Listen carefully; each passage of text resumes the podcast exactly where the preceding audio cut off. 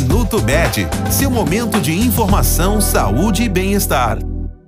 De outubro já é conhecido mundialmente pelas ações relacionadas à prevenção e ao diagnóstico precoce do câncer de mama. O movimento conhecido como Outubro Rosa é celebrado anualmente desde os anos 90, com o objetivo de compartilhar informações sobre o câncer de mama e mais recentemente sobre o câncer do colo de útero também, promovendo a conscientização sobre as doenças. O câncer de mama é o tipo mais comum entre as mulheres no Brasil e no mundo, correspondendo a cerca de 25% dos casos novos de câncer a cada ano.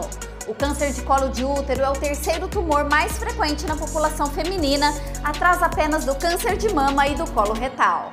Este foi o Minuto Med, Medicina Diagnóstica. Responsável técnico, Dr. Aloysio Abud, CRM 31912. Agende seus exames pelo telefone 16 35140700.